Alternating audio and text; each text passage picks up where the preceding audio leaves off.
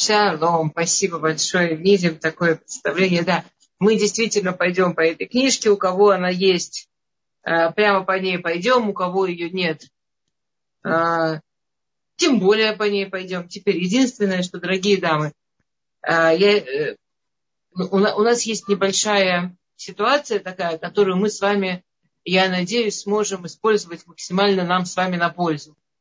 То есть, знаете, есть два вида уроков. Есть урок такой академический, когда лектор начинает, говорит, объясняет. И есть урок открытый, когда это круг, все сидят, поднимают темы. А в любом случае, обычно эти уроки подбираются по интересам, так сказать. Например, невесты или женщины, которые замужем там, от первого до пятого года. Или э, разведенные, которые э, интересуются тем, как выучить что-то из своего прошлого опыта, чтобы в следующий раз у них это пошло лучше. Или э, бабушки, которые хотят э, подумать о том, как правильно построить последние там буквально 30-40, сколько уже нам осталось лет с нашими мужьями, и как правильно строить семью в более широком смысле. Не только мои отношения с мужем, но и мои отношения с взрослыми детьми, с невестками, с внуками, Э, да, если бы здесь была э, моя, моя свекровь или моя мама, они бы сказали, здесь с мужьями внуков, да, это внучек и так далее, и так далее. А у нас с вами потрясающая ситуация. Вот нас с вами в этот момент уже больше ста, и мы все очень разные. То есть, э, на самом деле, честно говоря, у меня даже нет реальной статистики, кто из нас тут не девушки, кто из нас тут бабушки, кто из нас тут женщины разведенные, кто из нас женщины в первые 10 лет брака. И поэтому получается, что мне самой самостоятельно рассчитать и быть очень точной э, для именно вот людей, кому именно что надо, практически невозможно. То есть э, у нас, я, если обычно я всегда говорю, что мне для того, чтобы э, продвигаться и для того, чтобы этот урок действительно был актуален для вас, интересен для вас, очень важны ваши темы, ваши вопросы, ваши направления, что именно вас интересует, то в таком, в таком формате группы, мне кажется, что это прям становится очень-очень важным, если мы хотим, чтобы урок был все-таки актуальным и действительно трогающим. А, а, а, но можно его сделать действительно просто академически. Вот я что-то такое рассказываю по книжке, естественно, расширяю, естественно, объясняю. В, в этом, в общем, смысл учиться с автором, когда есть, ну, можно же просто взять прочитать. Но любая книжка это очень, очень мои книжки. Точно, это очень-очень-очень большой э, кицур, у нас говорят, да. Это очень большой э, выжимки. Это очень сокращенные варианты. Скажем, книжка, у кого есть про воспитание детей, там вообще практически ну, максимальные выжимки. Там ее идея была, что забеганная мама сможет, или там забеганный папа смогут пять минут посмотреть, и у них появится какая-то картинка, которая поможет им продвигаться. На самом деле, вот эта книжка «Жизнь после свадьбы», она чуть-чуть, она более литературная, а, но она в любом случае очень сокращенная, поэтому, конечно, весь смысл учить ее вместе со мной это и чтобы я лучше объяснила и больше расширила, и чтобы вы смогли, возможно, поделиться чем-то, возможно, не согласиться, возможно, поднять какие-то темы для обсуждения. И в любом случае расширять, расширять, расширять, расширять. Э, точно так же, как мы можем расширять до бесконечности те темы, которые выбраны в этой книжке, можно брать еще любые другие темы, еще максимальное количество тем, любое количество тем и так далее. Вот, все зависит от вас. Еще раз, у меня нет статистики, у меня нет представления, кроме того, что вы можете во время урока в чате писать или поднимать руку и говорить, что вам интересно, какие вопросы вам интересны, Кроме этого, еще можно даже в, в любое плюс-минус время, например, написать, а, а, э, написать Мирьям, какие темы вас интересуют. Вот только что а, а, замечательную тему подняли, как сохранить искорку в браке, если люди женаты 27 лет, 27 лет, чудесная цифра, да, замечательная, мне очень нравится. У нас в этом году с мужем будет 30 лет, так что мы с вами где-то в одной лодке. И я думаю, что это... Я, я как-то... На самом деле, это хорошая тема. Я как-то в Америке как-то был большой-большой семинар. В Америке раньше Толдот каждый год делали такой день Толдот. И привозили несколько лекторов и выдавали там лекции целый день. Целый день шли лекции. Если кто-то здесь из Америки, из Нью-Йорка, возможно, вы были участниками, там, слава богу, было обычно много людей. Да, было и... замечательно. Что? Да, да, было замечательно. Я вас помню на этих. И вот, да, и, кстати, однажды была такая, и, и мы обычно получали заранее темы, там у людей была возможность заранее э, сказать, что им интересно, и у меня действительно была заранее такая тема, мне, мне, мне сказали, что вот люди, которые какое-то количество десятков лет женаты и замужем, мы как раз это была наша тема, и мы какие-то даже делали упражнения по этому поводу, говорили. Прекрасная тема, пос, а, посмотрим или мы сегодня, но как тема просто прекрасная. Окей, замечательно. То, э, я хочу сразу сказать то, что я тут вначале тоже пишу. У меня темы в этой книжке, они, книжка, конечно, уже старенькая, будем честными. Ей уже второму изданию вон, больше 10 лет. То есть э, э, первое издание девятого года. То есть, эм, кстати, вы будете смеяться, но он действительно бестселлер. То есть в Израиле, в отличие от России, совершенно другое количество номеров изданных нужно, чтобы книжка официально считалась бестселлером, она была реально в списке израильских бестселлеров по, ну, по количеству переизданий, что такое. Вот, это очень смешные цифры издания для России и прям не, а большие для Израиля. Все так меняется в зависимости от страны. Очень, это очень все прикольно. А, поехали. Так, дорогие дамы, все, кого вижу, спасибо большое. Мне это прям очень все важно, ценно, что можно вас видеть. А, темы, которые здесь выбраны, я не знаю, ли вы их видите, Мирьям. А, Мирьям, я не знаю, вы, вы это как-то сделали, чтобы всем видно темы? Как, как это происходит? Нет, я дала только заглавие сегодняшнему уроку, как вот идем по по а, книге, а, по Школы, которые успеем, успеем. Они, они действительно на основе тех вопросов, которые мне тогда много часто задавали, и плюс э, тех классических тем, которые Рабанин Грейнберг, а Рабанит Вейцнштейн, там вот основные такие рабаниот, которые занимаются этими темами, э, выдвинули как основные, с которыми нужно э, себя, себя проверять, себя выстаивать. Да, это замечательно. Вы знаете, даже те дамы, которых видно, уже видно, насколько мы разные, и в смысле возраста, и в смысле положения. Это прямо вот то, что я говорила про дихотомию, про, дихотомию, про, про то, насколько наша группа разнообразна, даже по тем нескольким дамам, которые видны, уже, уже, уже это видно. Окей. А, знаете, э, есть первая глава называется действительно «Идеальная семья». И тема, которую она рассматривает, да, это, это мы все мечтаем об идеальной семье. А, а вопрос внутренний. А, ладно, я не успела прочитать, сейчас посмотрю, спасибо. Но я успела прочитать, так что выгляжу, это очень приятно. Спасибо большое. А, то. А, мы все мечтаем об идеальной семье. Мы все мечтаем об идеальных отношениях. И у нас есть несколько больших проблем с этим. Скажем, есть одно, э, одно такое разделение, что мы живем э, в какой-то реальности, которая на самом деле очень против вообще семьи. Я пишу в книжке уже 10 лет назад, что в мире падает количество разводов, потому что критически падает количество людей, которые, в принципе, женятся. То есть мы живем в мире, который вообще как бы очень не ценит семью. И это очень прикольно. С одной стороны, мы живем в реальности, которая за некое психологическое образование, за то, что люди лучше и больше понимают себя в каких-то в большом количестве областей жизни. Это потрясающе, что во всем, что касается семьи, отношений, э, то, что я вижу, получается, что люди понимают все меньше и меньше.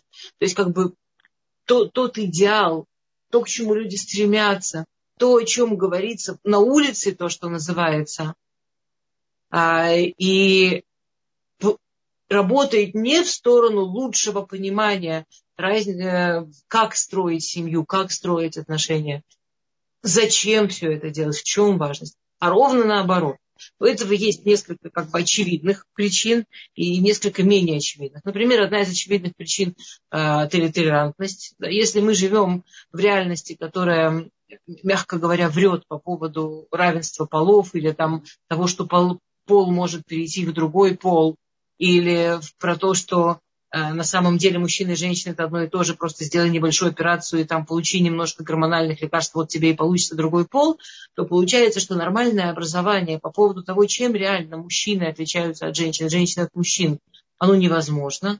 Оно в своем базисе уже идет против вот всей этой толерантности, которая, да, всей, всей этой потрясающей фантастики, которая повсюду звучит как некая реальность это, конечно, знаете, это замечательно. Я в юности тоже очень мечтала в фэнтези слетать, но как бы хотелось бы сохранять какую-то долю нормальности относительно вот просто того, что на самом деле есть и на самом деле нет. И получается, что вот такая, например, базисная тема в построении дома, как то, что в него входят мужчина и женщина. Да, мужчина и женщина. И они априори разные. И вся идея построения дома – это как научиться понимать другого человека, это как научиться становиться целым с тем, кто не само собой думает, как ты, и не само собой воспринимает, как ты. Вообще иной человек, чем ты. Это как будто, да, такая, напротив всей официальной современной, всего там официального современного взгляда, и получается, что мы все время получаем промывание мозгов, которое очень против семьи. Потом вся это как бы это большая тема, про которую мы все равно обязательно будем говорить разницу между мужчиной и женщиной и как это работает, потому что это разница принципиальна. Э, это, это разница совершенно принципиальна, а мы с ней сталкиваемся абсолютно постоянно. А, например, все общение между, между мужчиной и женщиной. Кто-то, я, я не успеваю все прочитать, я обязательно все прочитаю, но у меня глаза что-то выхватывают, кто-то написал фразу «муж закрылся для общения». Вообще все общение между мужчиной и женщиной, оно очень стоит на том, чтобы сначала разобраться, как формулирует общение мужчины и как формулирует общение женщины. В чем цель общения у мужчины, в чем цель общения у женщины. А, и, и, и что мы чувствуем как собственное общение, что они чувствуют как собственное общение, если мы этого не понимаем. То есть, понимаете, получается такая вещь, что с одной стороны э, есть вот такая расхожая фраза, ну а ты сама бы как себя в этом чувствовала, ну а ты сама что об этом думаешь, ну а ты сама как в этой ситуации. И вот сказать такую фразу относительно мужа, ну а ты сама как бы себя чувствовала вот там, где он, или э, в той ситуации, что он, это нерелевантно он чувствует себя иначе, он воспринимает вещи иначе, абсолютно. Точно, ну, если бы мы были на мужском уроке, надо было бы сказать то же самое. Мы не можем анализировать или понимать, что там они переживают, или как они что-то воспринимают по себе. Это абсолютно разные истории. То есть как мы с мужчинами мы должны делать ровно наоборот. Как только я чувствую, он меня не понимает, как меня в такое вляпало, как я в такой ситуации оказалась, он не понимает элементарных вещей. Мне сразу нужно себя проверить, а не пытаюсь ли я повесить на него свое понимание ситуации, а не пытаюсь ли я вести себя так, как будто я замужем за еще одной женщиной, а эта женщина себя плохо ведет. А, а, а правда, по-честному, я понимаю, что я замужем за мужчиной, и он действительно иначе все воспринимает. И он действительно иначе к этому всему относится, вот совсем иначе. Не в том смысле, я очень не люблю мужчины э, с Марса и женщины с Венеры, да, вот эту идею про то, что они в принципе априори понимать друг друга не могут, не должны. Могут и должны, но только как результат учебы, но только как результат обучения. И точно не по себе. А другая причина, по которой сегодня ситуация с семьей хуже, чем, скажем, была 10 лет назад, все больше и больше мы живем в мире, который как будто бы говорит все в кайф, не напрягаться, мы на все имеем право, а, ты все заслужила, ты, тебе должно быть легко, хорошо, а если тебе не легко, не хорошо, что-то не то, что-то не так. Причем прикольно, что очень мало кто себе об этом говорит, например, на работе. Очень мало кто, например, на работе себе говорит, что-то мне на этой работе стало не просто, что-то мне стало надо напрячься, надо уходить. Ну, как-то на работе мы понимаем, что если надо напрячься, наверное, карьера пошла. Наверное, что я развиваюсь. Наверное, у меня что-то стало получаться, если напрячься надо. Нам интересно, если напрячься надо. Мы усыпаем, если напрячься надо. Почему именно в семье, именно в отношениях с мужем, именно в отношениях с детьми, именно в отношениях с свекровью или с невесткой, именно в отношениях с самыми важными, самыми главными людьми, именно там, вот именно там, вдруг оказывается, что что это вдруг надо напрячься, почему вдруг не так. Сейчас еще это очень много модная тема про абьюз. Как если, если мне что-то сложно, а может это абьюз. И я, я очень люблю, я в последнее время это слово абьюз слышу со всех сторон. Э, э, ладно, когда уже было модно говорить, что муж, муж абьюзер. Ну как, он же попросил чашку чая. Точно абьюзер. Сволочь такая, что не может сам чашку чая взять. Точно абьюзер. Э, то, что ну, мама, мама абьюзер, это уже тоже давно святое. Конечно, мама абьюзер, там давит. Бабушка, ясно, абьюзер вообще с детства. Ну, я за последние дни столько раз слышала слово абьюзер по отношению вообще ко всем, включая детей. У меня ощущение, что средняя женщина в результате некого облака, в которого она живет, угрозы абьюза, ощущает, что она вообще одна белая пушистая в окружении абьюзеров э, сплошных. И как-то вот она, лучше бы, конечно, бежать. Ну и, понятно, тоже это поддерживается искусством, все эти кино бесконечные последних лет, как э, женщина плюс-минус 40 просто встает, бросает мужа, детей и уходит вдаль. И вот там-то она и счастлива, плывя по лодке, и глядя на горизонт. И вот это и есть настоящее счастье, всех бросить и сбежать. Ну и так далее. В общем, про это можно говорить долго. Мы не в благополучной ситуации относительно семьи. А, и я, да, начинаю книжку в двух словах, сейчас начну с этого же. Я начинаю книжку с истории про самую первую семью, которая такая идеальная. Мне Мирьям прислала сегодня наша ведущая совершенно чудный анекдот, почему первая семья Адам и Хава а, были идеальная семья, а, потому что он никогда не мог ей сказать, знала бы ты, как готовила моя мама, а она никогда не могла ему сказать, ой, за кого я могла на самом деле выйти замуж.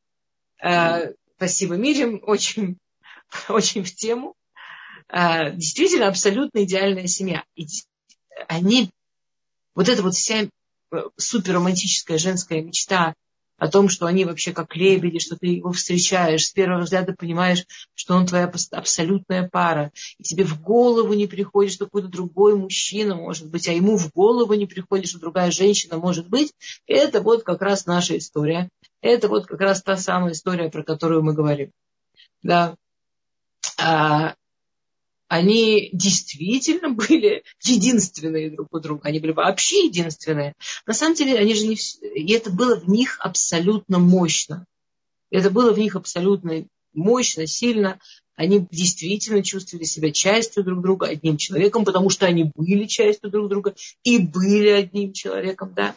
И тут обычно Э, мы классически спрашиваем э, два вопроса. Первый вопрос, если Всевышний хотел, чтобы они были два человека, зачем изначально он создал их одним? Ишу и Шабарау. Да, мы все знаем, что Всевышний сначала сотворил их одним человеком, только потом разделил. А если Всевышний хотел их э, разделять, зачем было создавать сначала один? Э, и второй вопрос, который, э, конечно, да, в, в этой ситуации, мы, мы должны спросить, вот если это такая, так, такая идеальная пара, такая идеальная семья, то что, что, же, что же тогда вообще такое семья? Ну, если, знаете, если помнить всю их историю.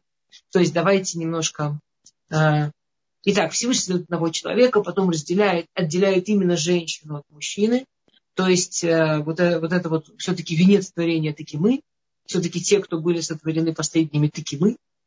А, и мы отделены от него, и Всевышний прямо заботится, что когда он первый раз нас увидит, э, мужчина, когда увидел женщина, вся такая красивая, вся такая замечательная, вся такая особенная, вся такая с косичками.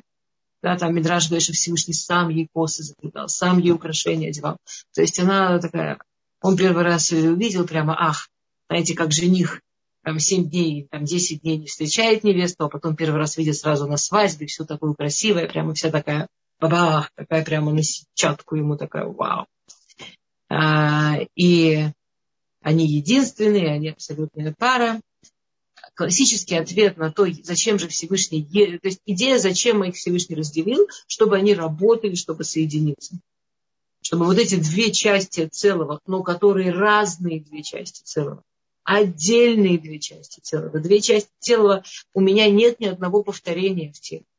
У меня правое и левое ухо не идентичны. У меня правая и левая рука не идентичны. Они, может, в каком-то смысле зеркальные, но они даже не зеркальные. У них полосочки разные. У нас в теле нет ни одного повторения. Всевышний, у него все в порядке с фантазией. У нас нет в теле ни одного повторения. Мужчина и женщина абсолютно нигде не идентичны. Если мы одно тело, разделенное на две части, значит, у нас нет ни одного что общего. Мы, как говорил Рашида, мы, мы вот по этому принципу сделаны, по принципу пазля. Там, где у него что-то прямо вот такое выпуклое, очевидное, у меня там точно будет дырка, иначе мы не сойдемся. Там, где мне прямо все понятно, понятно, вот там ему будет вообще непонятно. Это и есть пара. В этом заключается пара. Э, Шахатович, он очень долго рассказывает обычно такую историю. У меня никогда нет терпения рассказывать долго, но в двух словах, что однажды правая рука хотела жениться на левой. И говорит, я рада тебе жениться, но только, пожалуйста, будь как я, ну, чтобы мы были, жили мирно, просто чтобы мы мирно жили, будь как я. Левая говорит, э, это что, вот так? Нет, конечно, вот так. А, вот так. Что, издеваешься? Вот так. А, вот так.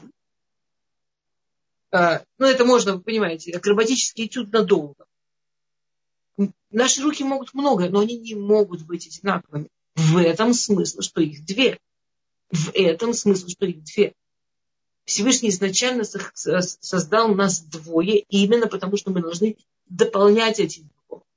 Теперь воспитание детей это становится, ну, во всяком случае, логично, очень быстро понятно. А если книг э, этих нет в Толдот, то я вам дам в конце, напомните мне телефон моего мужа. У, нас, у, у меня, у меня, у мужа, у нас есть какое-то количество еще книг, которые муж может выслать.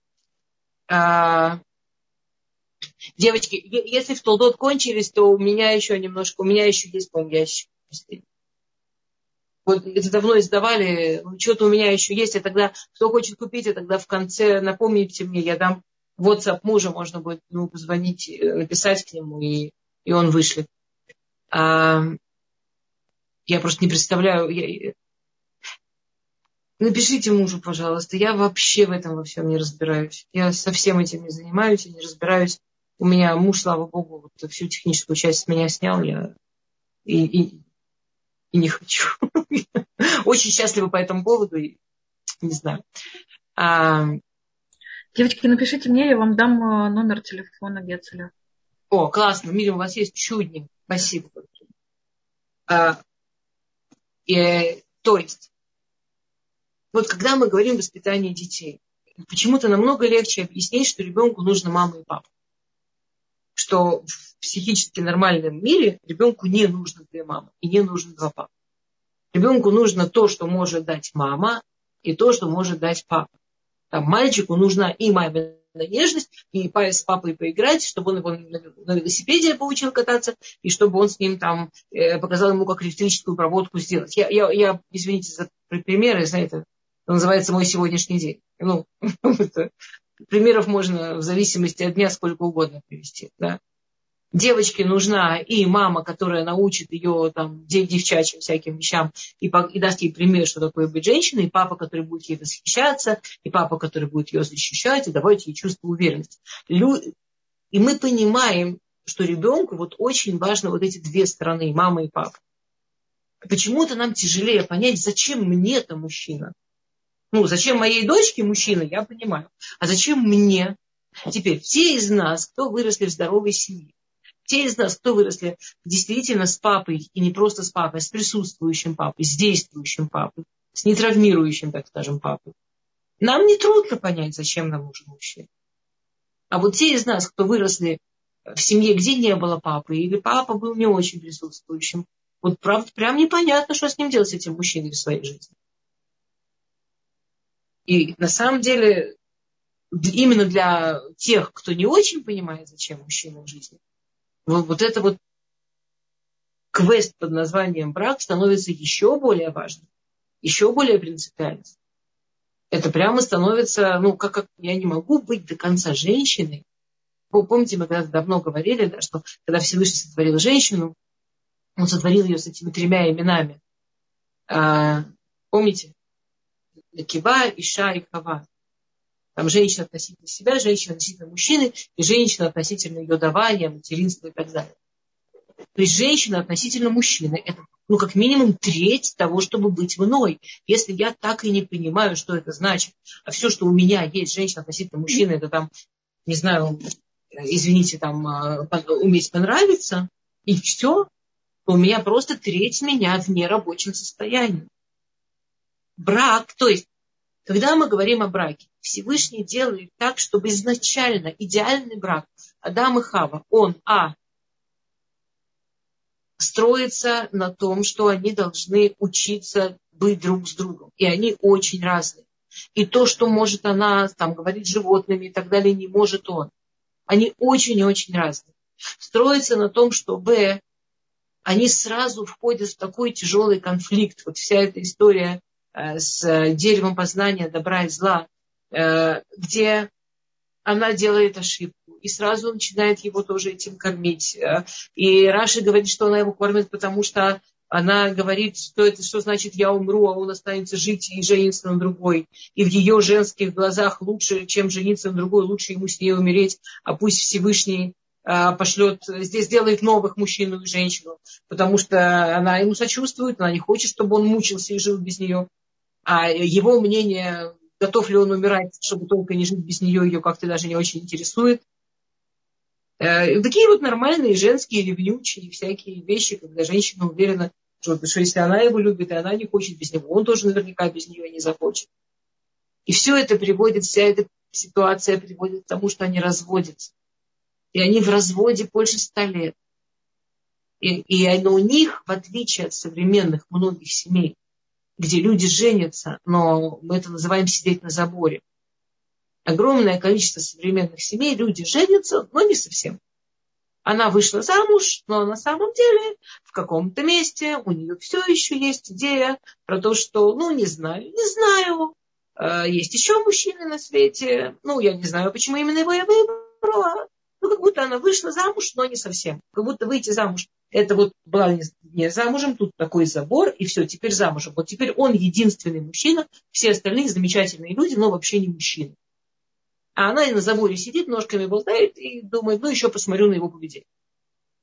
Вот таких семей сегодня, к сожалению, очень много. Невозможно начать строить семью, пока ты на заборе. Вот они абсолютно не на заборе Адам, Адам и Хава. Они действительно идеальная семья. Они больше ста лет не женаты. И там уже появилось, еще народилось много мужчин и женщин. Но ни у него, ни у нее даже идеи нет, что они могут жениться на ком-то другом. Есть Мидрашим, как, насколько им это было тяжело, каждому по-своему, как они страдали. Адам, он, кстати, намного тяжелее, чем Хава переживал вот этот весь развод. Намного тяжелее. Но у них даже не было как бы варианта, как вернуть. Теперь через пару поколений, это же там они рожались, рожались люди. А, главой поколения становится человек по имени Лемех. Адам не был главой поколения, потому что он был в разводе. И он не помирился. Хотя он не был главой своих же потомков, потому что был в разводе. И главой поколения, становится, все помнят эту историю, человек по имени Лемех. И а, у него две жены, Ада и Циля, потому что после развода Адама и Хавы, все их дети, которые растут в разведенной семье, да, мы, мы исторически человечество, которое растили разведенные родители. Обратите внимание. И вот это человечество, которое росло у разведенных родителей, оно очень не очень относится к системе брака. Но только из-за того, что как бы виновата в разводе была Хава, там получилось, что мужчины, они считают, что они должны как-то женщин очень э, жестко держать. К женщине совершенно нет уважения. Помните всю эту историю Сада и Циля? Одну женщину брали для красоты, для того, чтобы она была прямо такая, радовала мужчину. Да, Циля ее звали, что она как тень с ним все время, цель, тень. ей давали выпить такое ужасное лекарство, называлось горькая вода, которая выжигала ей там внутри все женское, она не могла никогда рожать. А вторая называлась Ада. Ада – это азува, брошенная. Она как раз должна была рожать, но ее, она не должна была украшаться, она не должна была вообще, ей, не выделяли никаких денег на уход за собой, потому что ну, она чисто машина для рождения. Ну, вот, чтобы на нее уже точно никто не посмотрел, включая мужа, только чтобы... Ну и там, представляете себе, какие все женщины счастливые были. Одну любит муж, зато она навсегда бездетная, Одну не любит муж, зато она управляет домом, потому что это она мать этих следующих детей, следующего поколения. В общем, все счастливы, в кавычках. И вот у Лемеха, главы поколения, там случилось какое-то чудо. Он и с Кади хорошо относился, он и Аду очень любил. И Циля у него тоже родила. Он вот у него на нем система сломалась. Он их обеих любил, а Циля тоже родила. И у него там все эти дети, они какие-то, соответственно, у него в кои-то веке там за поколение получилась семья, в которой родители любили друг друга, в которой дети росли в любви, у них ну, все дети один-один, прямо там таланты, таланты, перечисляются все дети. Наама, там вот эта, которая была первая поэтесса и первая композиторша, которая потом вышла замуж за Ноаха, ну там у него все дети один-один. И а, в частности, там как раз у цели рождается сын, который называют Туваль Каин повторитель Каина, что он э, первый, кто понял, как работать железом. Он был изобретатель, который понял, как работать железом. Когда он начал работать железом, он смог выковать там оружие. А оружие символически было что-то от Каина, типа, может опять быть смерть. Все очень испугались. Но, как говорится, если в первом акте висит ружье, во втором оно выстрелит, а, как он изобрел а, стрелы, и стрела выстрелила, и действительно он пошел с отцом на охоту. Отец, у отца Лемех был слепой. Лемех у него была проблема, он был слепой. И он, а, ему сын говорит, ой, там что какой-то медведь идет, выстрел, он выстрелил. А когда они прибежали посмотреть, кого убили, оказалось, что это был Каин, который там бродил. И когда ему Каин сказал, а, это человек вот с таким знаком, он понял, что это Каин Лемех, он сделал вот этой рукой, в которой был зажат э, э, наконечник от э, стрелы, он сделал так, «А, и вот этим вот так бах, и сына тоже убил. И он сидит в лесу, в чаще один. У него труп его там прадедушки с одной стороны, труп сына с другой, он не знает, что делать. А он слепой человек, он не выйдет в лес один.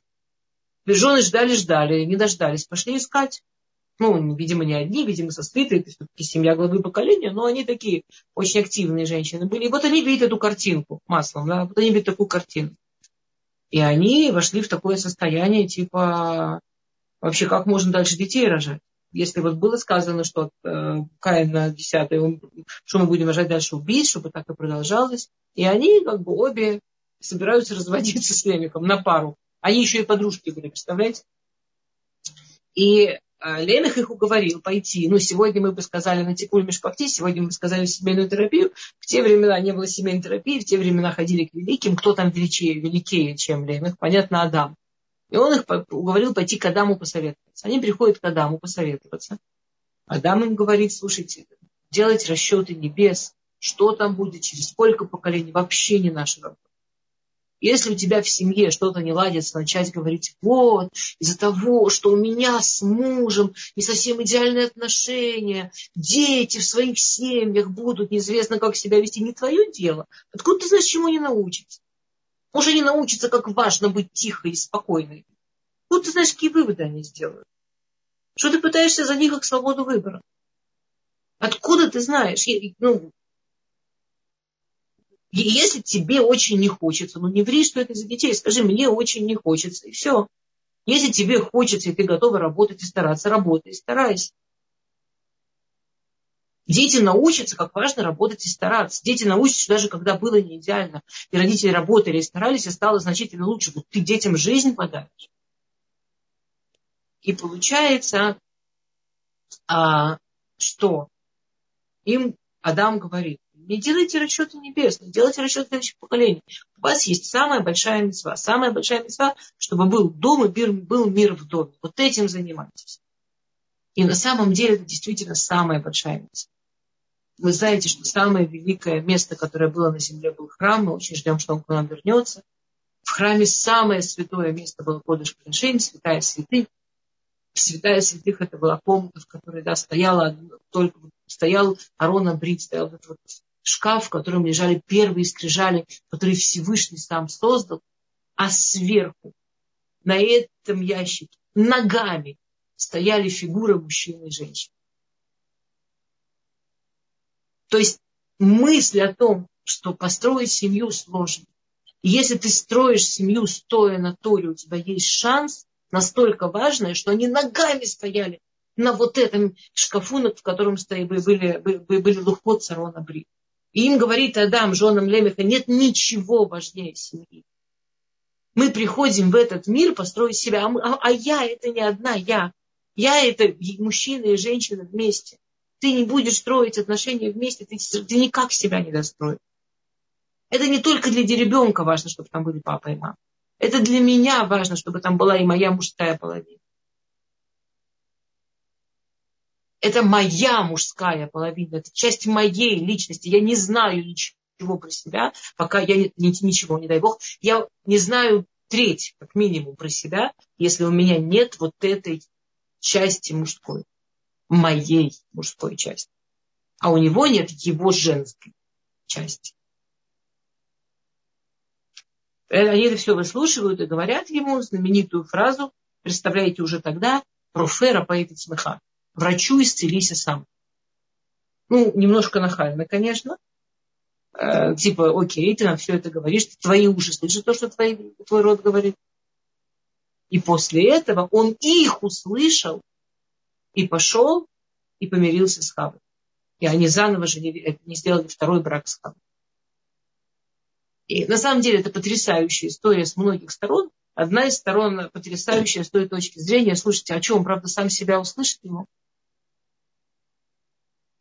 Вот есть вещи, что нам нужно услышать со стороны.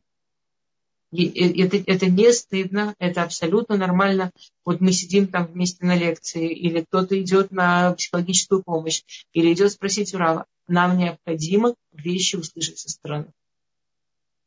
Так как сказано в Гмаре, Ассир Мацелит Аслон Бетасфрим. Связанный из себя из тюрьмы не выпустит.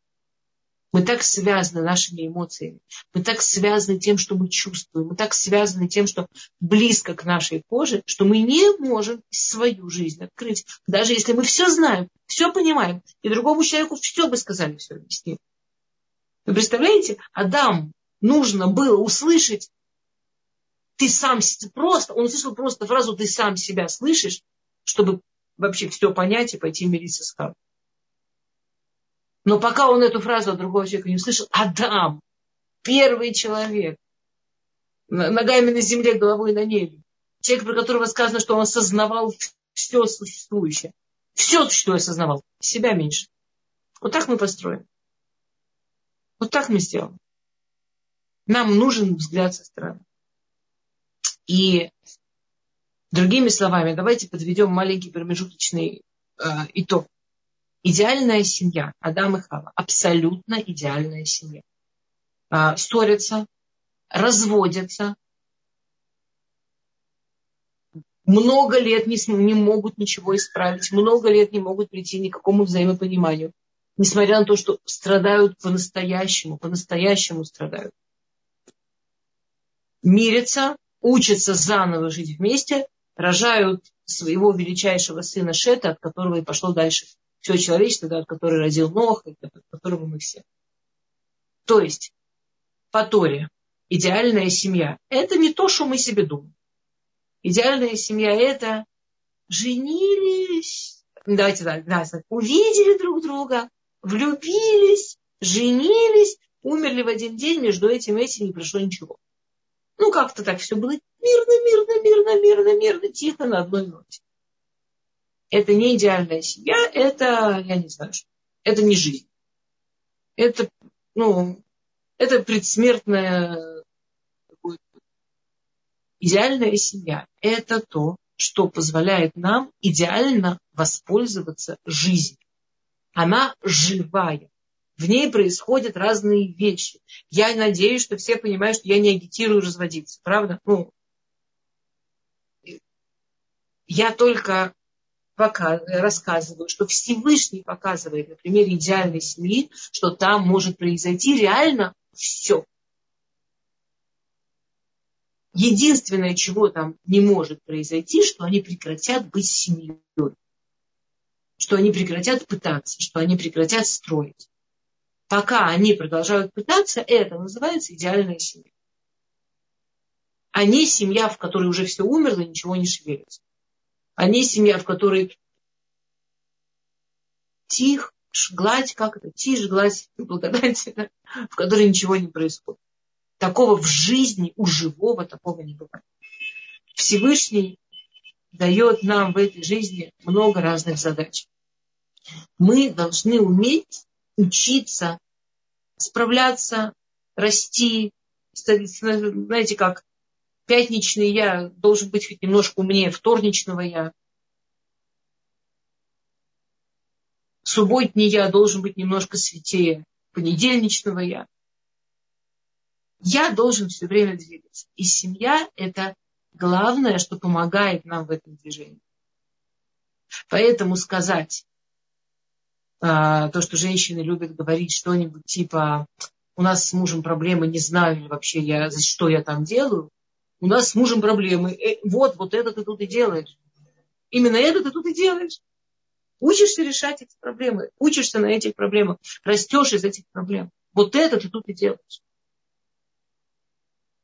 Окей, давайте я посмотрю вопросы. А, дамы, я иду в чат, как большая. Ой, мамочка, не произошла.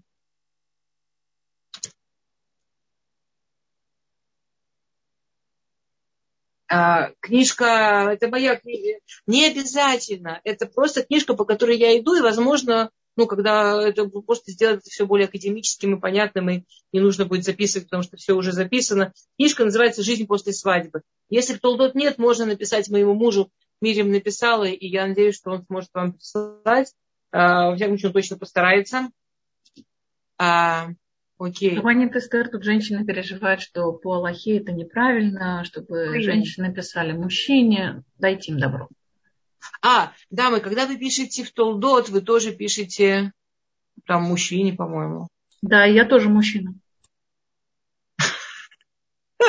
Нет, э, э, если вы, ну, напишите ему сразу по поводу книги, и тогда это будет, что не вы пишете мужчине, а вы пишете чисто для деловых отношений. Вы меня извините, я ничего не могу больше предложить, я точно этим заниматься не буду. Со всем уважением просто это, знаете, у каждого есть свои сильные и слабые стороны. Я совсем не, специалист вот, а, э, в таких технических вопросах. Это у меня, у нас, у нас этим только муж занимается. 27 лет счастливо замужем, интересует этот период. Как не терять искорку в отношениях? А, послушайте, я сейчас, конечно, буду отвечать совсем в, в двух словах. А, дорогие дамы, я когда, я всегда, я всегда это рассказываю, рассказывала и, наверное, еще буду рассказывать. Я когда э, готовилась э, выходить замуж, мне очень повезло. Моей мадрихой, кто меня готовила, э, была Рабанит Шлязингер. Это, если кто-то слышал мой курс по Ой Рахель, или кто-то читал Ой Рахель, или кто-то читал Ой Ликов или А, или Мешкан Исраэль, это вот Раб Штазингер, все женские книги они писали вместе, это такая очень большая рабанит вот именно в этой области. У меня была потрясающая помощь Всевышнего, что она меня готовила к свадьбе, и она, сказ... она меня на первом уроке спросила, ты жениха любишь? Ну, я, конечно, я же невеста, да, я говорю, да. Она говорит, врешь. Я чуть не упала. Что врешь вообще? Она говорит, ты думаешь, что это влюбишь, ты через год даже после свадьбы тебе будет смешно думать, что вот это ты называла любовь. А лет через 10 после свадьбы тебе будет смешно, что, про что ты думала, что это любовь через год. Вот лет через 30 ты начнешь понимать немножко, что такое любовь. А лет через 50 поймешь по-настоящему, что такое любовь. Поэтому я думаю, что вот все мы, которые там 27, 25, 30, 35, 40 лет после свадьбы, мы как раз начинаем приближаться к пониманию любви. А, нам только нужно не забывать, что у нас все самое интересное начинается. А некоторые из нас даже уже прямо освобождены именно для того, чтобы строить отношения. Чтобы, что для некоторых из нас даже иллюзии, что вот люди, которые женаты, там, скажем, там 27-40 лет, кто как, да, у многих уже даже нет иллюзии, что мы тут вместе, чтобы бороться с бытом, чтобы воспитывать э, детей, а мы друг друга это не самое важное. Там уже без вариантов. Или мы друг для друга, самое важное. Или у нас получается сделать что-то действительно теплое, и это уже до тех 120, которые нам еще нужно прожить. Или нам друг с другом тепло. Или твое прикосновение меня греет. И я тогда могу быть молодой долго-долго и чувствовать себя любимой долго-долго. Или будет очень грустно потому что через, ну, мне еще жить и жить, у меня еще как минимум, скажем, если нам надо с вами прожить 20 лет, в 60 лет только середина жизни наступает, да? И эту где-то пол жизни, как минимум, надо еще провести именно с мужем. Ну, если нет э, теоретического желания изнасиловать детей и внуков, потому что нефиг делать, и эмоциональных холодов а по-настоящему именно вот этот период, тут-то как раз наши отношения с мужем главным и становятся. То есть нужно вздрогнуть, нужно понять, что именно сейчас моя романтическая жизнь как раз и начинается, и мало что отвлекает. Ну, не у всех все по-разному, но, скажем, у, у многих в этом возрасте уже как раз мало что отвлекает. И эти отношения, их потрясающая ценность, она прямо очевидна. Очень даже именно в этом возрасте трудно себя обманывать. Ну, нет, так еще с кем-то жизнь построю. Ну, нет, так и так хорошо. Обычно уже достаточно знаний, чтобы понимать, что люди в одиночестве не вытягивают, что люди в одиночестве ментально не вытягивают. Мы можем до послезавтра себе рассказывать, как прекрасно одиночество, и насколько легче, когда мне дом никто не пачкает, и насколько легче, когда не нужно из своего времени забирать, чтобы кому-то приготовить и за кем-то убрать. Но обычно к этому времени уже достаточно знаний знать, как выглядит ментально, психологически, психиатрический человек, которого, скажем, просто обнять нет. И насколько такие люди не, не, не очень выживать. Ни для здоровья, ни для чего. А, поэтому мне кажется, смотрите, я понимаю, что я не ответила как, но а, мне очень важно хотя бы начать тему, что именно вот этот период жизни, он самый для, он самый по смыслу важен. Окей. Э, я извиняюсь, что я по-быстрому, я, я буду очень рада. Мирьям, а вы можете эти темы как-то сохранить и мне прислать, там, сфотографировать, например, а? Да, я все, все, все, все, все фотографирую. Классно. Я, только, я только боюсь, чтобы вы не пропали. А, вот, когда вы тыкаете в меня, вы пропадете. А, Спасибо большое за комплимент. Вопрос. А, бывает есть внешняя сторона и внутреннее убранство, также и семья. Что важнее, внешнее или внутреннее, бывает на показ живут, а бывает, что все осуждают, и они счастливы. Анна. Анна, мне очень сложно... Э, если я правильно понимаю ваш вопрос, он очень дихотомен, он очень черное-белое. Вы знаете, Ань, я подозреваю, что не так и не так я подозреваю, что это всегда какая-то каша, что всегда где-то там по оттеночкам. А, очень, э, мы живем среди людей. Это, мне кажется, будет очень нечестно сказать. Не важно, как вас видят снаружи. Для ваших детей важно, как вас видят снаружи. Мы живем в человеческом обществе. Понятно, что внутреннее содержание очень важно, но это так все друг с другом встречается. Замечательный вопрос, но точно не на одну минуту. И я не согласна с формулировкой, она очень дихотомна хотя очень интересно. Какие важные вещи нужно установить в начале отношений? Основные принципы. Например, я недавно увидела стихотворение «Зачем мы перешли на «ты» и осознала, что некая дистанция вежливости добавляет желание, и что излишнее сближение только мешает отношениям. с другой стороны, мы должны быть единым целым. Все так сложно, мне очень страшно, что я что-то сделала не так. Очень хочу понять минимальный набор ограничений, о которых сразу надо помнить. Замечательный вопрос. Кстати, моя книжка, вот эта, по которой я так случайно получилось, что чуть ли не рекламирую сегодня «Жизнь после свадьбы», она построена как раз для, как база для начала семейной жизни. Вот как раз как ответ на ваш вопрос. И там, в частности, есть целая глава под названием «Первый год», э, прямо ответ на ваш вопрос. Если у вас... Даш, попробуйте где-то посмотреть. Может, в интернете кто-то выложил, я не знаю. Я, честно, я этим не занималась никогда. 40 лет в браке. Муж закрылся для общения, потому что думает, что я тащу его в религию. А я 15, а вы 15 лет в. Э, смотрите, муж закрылся для общения. Это такой период. Видите, муж был открыт для общения, теперь закрыт для общения. А, ваша цель это, это ваша семья. А, одна из главных мецвод в Торе – это чтобы в доме был мир. Значит, у вас теперь есть замечательная, интересная, очень а, духовная задача. Помочь мужу, помочь вашей паре открыться друг другу для близости, для теплоты, для интимности, для общения. И я надеюсь, что наши уроки, они будут, вот, э, вам в этом помогут. Но я очень, очень на это надеюсь. А дети, подростки постоянно дискутируют со мной на эту тему. Сурочка, не знаю на какую. А можно ли говорить на тему, как окончательно не отчаяться за семью по рассказам подруг, и надо ли оно мне? Прекрасная тема. а, да.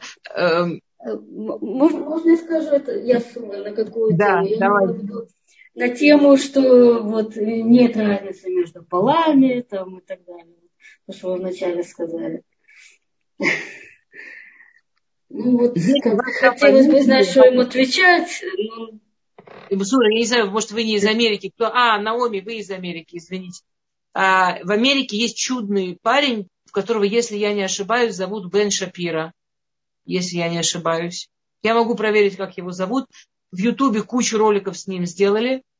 Человек тратит сумасшедшее количество времени и сил, чтобы объяснять подросткам вот на эту тему просто как психически нормальный, вменяемый человек.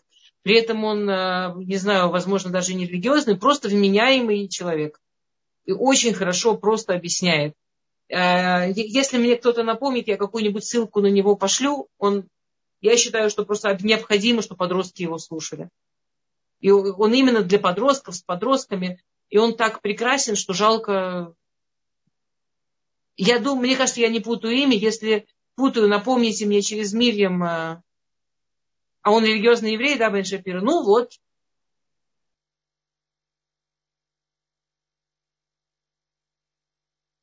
Абсолютно разумен.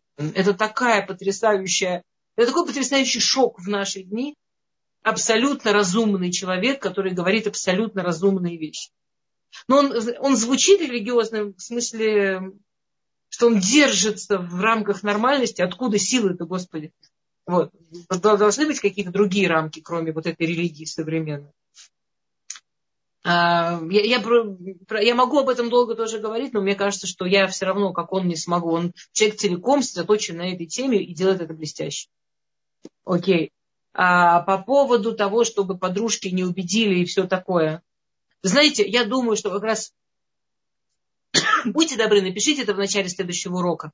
У меня вот этот вопрос про подружек, которые убеждают, и зачем оно мне все надо, потому что это реально прямо вот а, тема будущего, следующего урока, зачем оно нам все надо.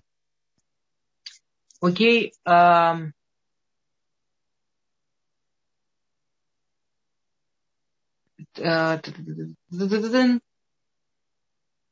а, получается, что мужчина без женщины не может быть лидером. А, как понять, что на заборе? А мужчина без женщины, вы знаете, даже вести молитву там на Йом-Кипур на, Рош, Рошана не может. Мы, как сказали, мужчина без женщины, женщина без мужчины нет целый человек. Да. А как понять, что ты не на заборе? По внутренним ощущениям. Если, скажем, в момент, что непросто, если в момент, что сложно, ты думаешь, Йоу, как сложно, что же мне лучше с этим делать, как же мне с этим работать, как же меня мой муж бесит, как мне лучше ему объяснить, как мне лучше себе объяснить, как мне лучше справиться. Ты не на заборе. Если в момент, что муж бесит, ты думаешь, Йоу, как меня этот муж бесит, так, все, пошло, пошло оно все, не хочу я рядом вообще с этим мужем находиться, пойду искать следующего мужа, товарища в очередь, ты на заборе. А, а, а при чем здесь мужчина? Я не поняла, о чем вопрос. А, это, это, это насчет книги, когда логический а. спор возник. Рабанит Эстер, тут Хай давно руку тянет. Да, да, да, давайте, давайте, давайте, конечно. Хая, скажите что-нибудь. У вас есть Хаечка, возможность? Пожалуйста, что-нибудь, то у нас пара минут всего осталось. Все, Хая убрала руку, передумала. А, все. Угу. Окей. Дорогие дамы, по-моему, больше там вот вопросов нет. Там дальше высказывания, а вопросов нет. Так, пожалуйста. А, а модерн О, даже ортодокс он. Прикольно. Спасибо, пожалуйста. Спасибо большое, Свет. Окей. А, то, ну, если нет вопросов, Нет вопросов? Еще раз Хая тянет руку. Да, да. Ой, здравствуйте. Я, я не знала, что это я руку подняла. У меня телефон был в кармане.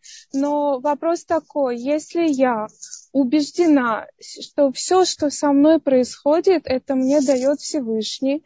И муж, которого мне дал Всевышний, а, я а, обязана выдержать все испытания рядом с ним то все вопросы того, э, что мне сложно, они отпадают.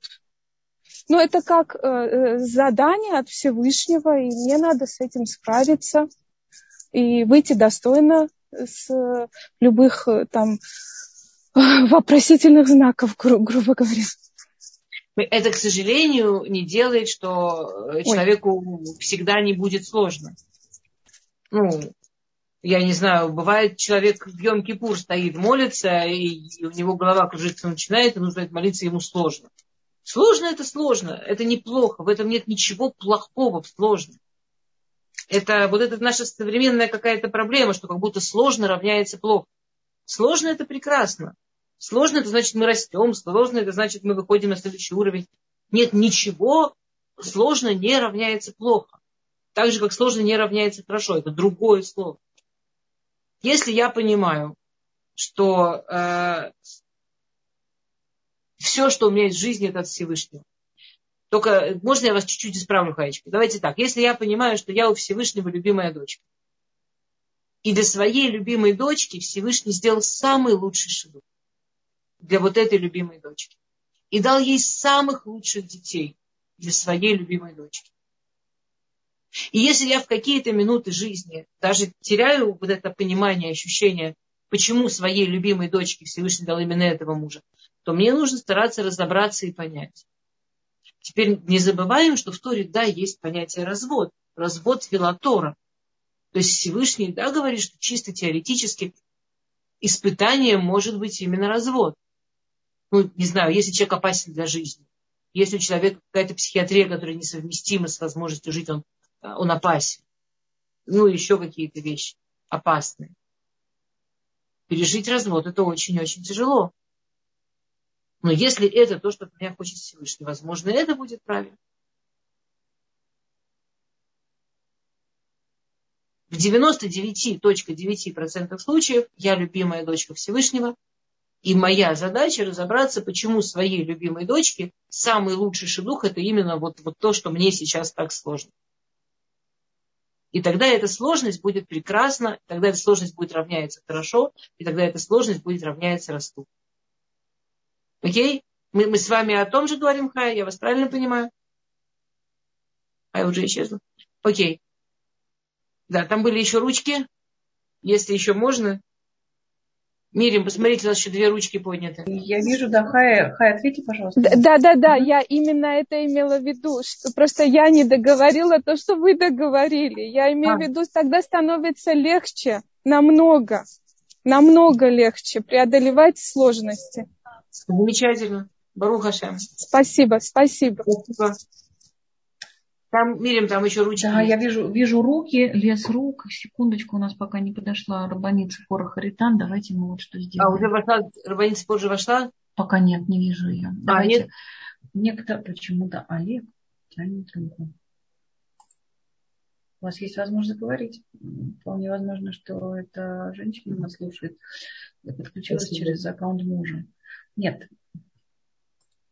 Нету у матросов вопросов.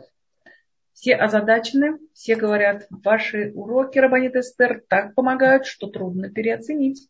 Спасибо огромное. Продолжение книги. Измена всегда приводит к разводу. Измена женщин. Таня спрашивает вопрос. Измена всегда приводит к разводу. Да. Измена женщины всегда, из, полная измена женщины, давайте так, полная измена женщины с точки зрения еврейского закона должна привести к разводу, полная а измена мужчины не обязана привести к разводу, это отдается на решение женщины.